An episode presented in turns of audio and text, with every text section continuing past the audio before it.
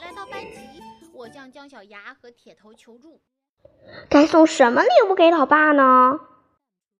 铁头想来想去，说：“不如送一个玩具熊吧，我最喜欢玩具熊了。”铁头啊，你又不是我老爸，你喜欢有什么用啊？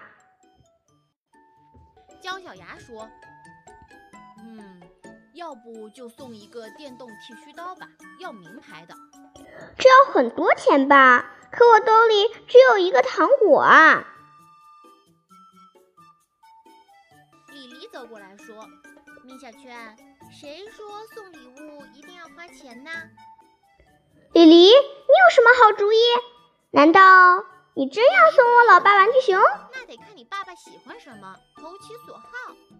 我想了想，说：“可是我老爸最大的爱好就是买菜，那该送什么礼物呢？”我突然想起来了。对了，我老爸的另外一个爱好就是希望我能画出一张超级好看的画来。李黎有了灵感，嗯，那这样吧，你画一张你老爸的画像，最帅的画像。于是我利用中午休息的时间画了一张最帅的老爸的。